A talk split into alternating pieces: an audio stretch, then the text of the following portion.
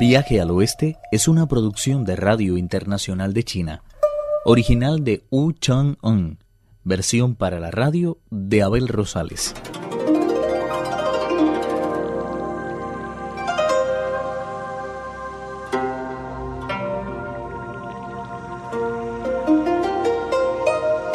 El rey de los monos ha llegado a los cielos para pedir al emperador de Jade que emita una orden que autorice al rey dragón a dejar caer la lluvia en una prefectura de la India llamada Fénix Inmortal. Desde hace tres años, esa ciudad no recibe una gota de agua, pero el emperador de Jade tiene sus razones para impedir que la lluvia llegue a ese lugar. Hace aproximadamente tres años, el día vigésimo quinto del duodécimo mes, realicé un viaje de inspección a través de los cielos y por cada uno de los tres reinos. Al llegar a esa comarca concreta de la que hablas, tuve la oportunidad de presenciar el orgullo con el que se comportaba ese tal Shang Huang, responsable de la prefectura. Con mis propios ojos vi cómo tomaba el trozo más grande de carne que descansaba sobre el altar de los cielos y se rotaba a los perros. No contento con eso, le oí proferir palabras obscenas contra lo que soy y lo que represento. Ante faltas tan horrendas ordené limitar la lluvia. Tras regresar a la prefectura, el rey de los monos convenció al responsable de la misma de asumir una actitud totalmente budista y realizar ofrendas de arrepentimiento. Luego volvió a los cielos.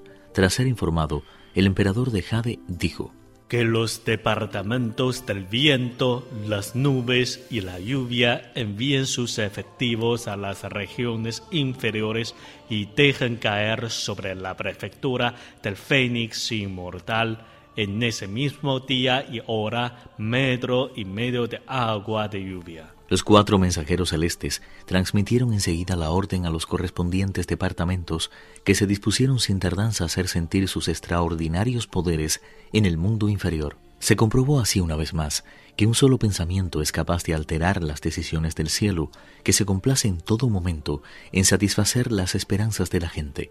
En esta ocasión, el responsable de tal cambio fue el gran sabio, que gracias a su empeño consiguió que se cubrieran de espesas nubes los diez mil kilómetros cuadrados de aquel reino y que la lluvia fuera tan intensa como si alguien hubiera vaciado los mares y los ríos.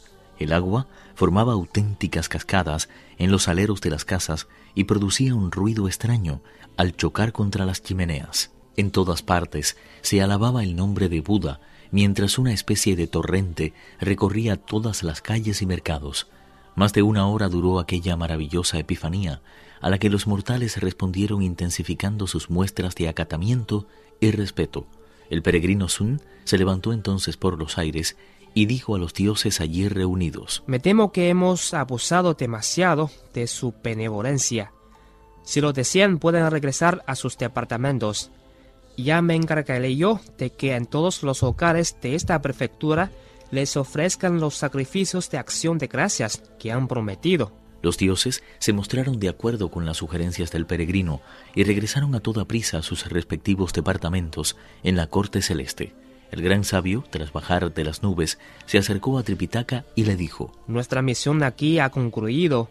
Creo que ha llegado el momento de que cojamos nuestras cosas y prosigamos nuestro camino. El prefecto se negó, por supuesto, a dejarlos partir de inmediato ordenó preparar un fastuoso banquete y dictó las disposiciones necesarias para iniciar cuanto antes la construcción de un santuario en homenaje a Buda. Quince días permanecieron en el pueblo nuestros amigos viajeros y finalmente vieron construido el templo al que el monje Tang decidió llamar Monasterio de la Lluvia Salvadora. Comprendiendo que no podrían mantener a tan distinguidos benefactores a su lado durante todo el tiempo, los habitantes de la comarca acudieron a despedirlos. De esta forma, el monje virtuoso dejó tras sí, una vez más, el consuelo y el gran sabio socia del cielo dio a conocer su profunda misericordia.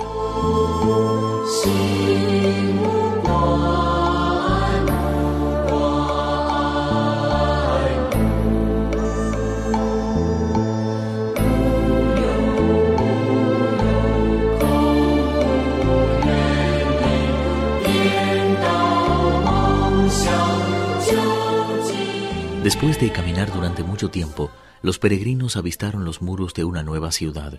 De pronto vieron salir a un anciano de entre un grupo de árboles. Llevaba en las manos un bastón de bambú. Tan repentina fue su aparición que el monje Tang se bajó a toda prisa del caballo y acercándose a él le saludó con inusitado respeto. Después de devolverle el saludo, el anciano le informó que estaban en una de las prefecturas del Reino de la India, aunque todo el mundo la conoce por el nombre de Distrito de la Flor de Jade. Rige sus destinos un miembro de la familia real que ostenta el título de Príncipe de la Flor de Jade. Puedo asegurarle que se trata de una persona virtuosa en extremo, que se debe a su pueblo por encima de todo y protege de un modo especial a los budistas y a los taoístas. Tripitaka le dio las gracias y el anciano prosiguió tranquilamente su paseo por el bosque. Loco de contento, el maestro contó a sus discípulos lo que acababa de oír.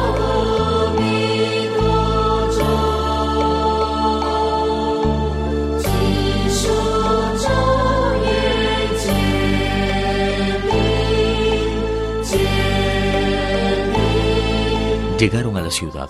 Ante ellos se extendía una calle llena de tabernas, de las que salían canciones y gritos. El negocio no podía ser más próspero. Esa era en realidad la nota más destacada de aquella capital, que no recordaba en nada las de China. Sobre ella disponemos de un poema que afirma, Era una ciudad de origen real y bien fortificada, rodeada de ríos larguísimos y de colinas en las que la naturaleza hacía patente su pujante frescor.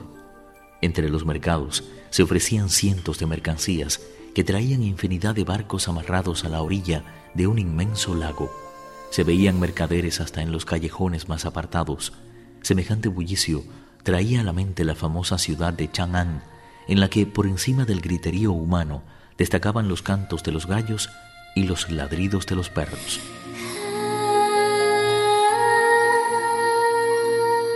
Encantado por tan bulliciosa manifestación de vida, Tripitaka se dijo: Había oído hablar de los numerosos pueblos bárbaros que poblaban las tierras del oeste, pero jamás sospeché que fueran así. Cuanto más miro a esta gente, más me convenzo de que no existen apreciables diferencias entre ellos y los que habitan bajo la tutela de los Grand Tang. Esta es, ciertamente, la tierra de la última felicidad. Tras mucho caminar, llegaron finalmente a la mansión del príncipe de la Flor de Jade, a cuyos lados se levantaban la morada del administrador real, el Palacio de Justicia, el salón para las celebraciones oficiales y el palacio para los invitados. Sin duda alguna, esta debe de ser la residencia del príncipe. Lo mejor que podemos hacer es entrar a pedirle que nos selle el documento de viaje. En ese garde de ahí dice Palacio para los invitados. Descansen un poco y traten de encontrar algo de heno para el caballo. Si el príncipe tiene la delicadeza de invitarme a comer, lo haré llamar inmediatamente.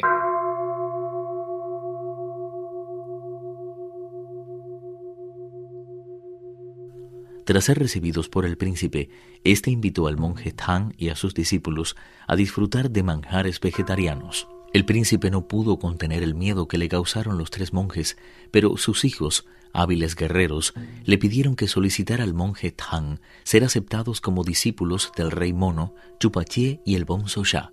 Aceptados de inmediato, iniciaron los entrenamientos al día siguiente. El rey mono explicó a los jóvenes. Si de verdad están interesados en aprender lo poco que nosotros sabemos, lo primero que tienen que hacer es ofrecer un poco de incienso a la tierra y al cielo, y ellos le otorgarán toda la fuerza que precisan. Viaje al oeste, uno de los cuatro grandes clásicos de la literatura china. Versión para la radio Abel Rosales. Actuaron en este capítulo Pedro Wang y Alejandro Lee. Esta es una realización de Abel Rosales, quien les habla, para Radio Internacional de China.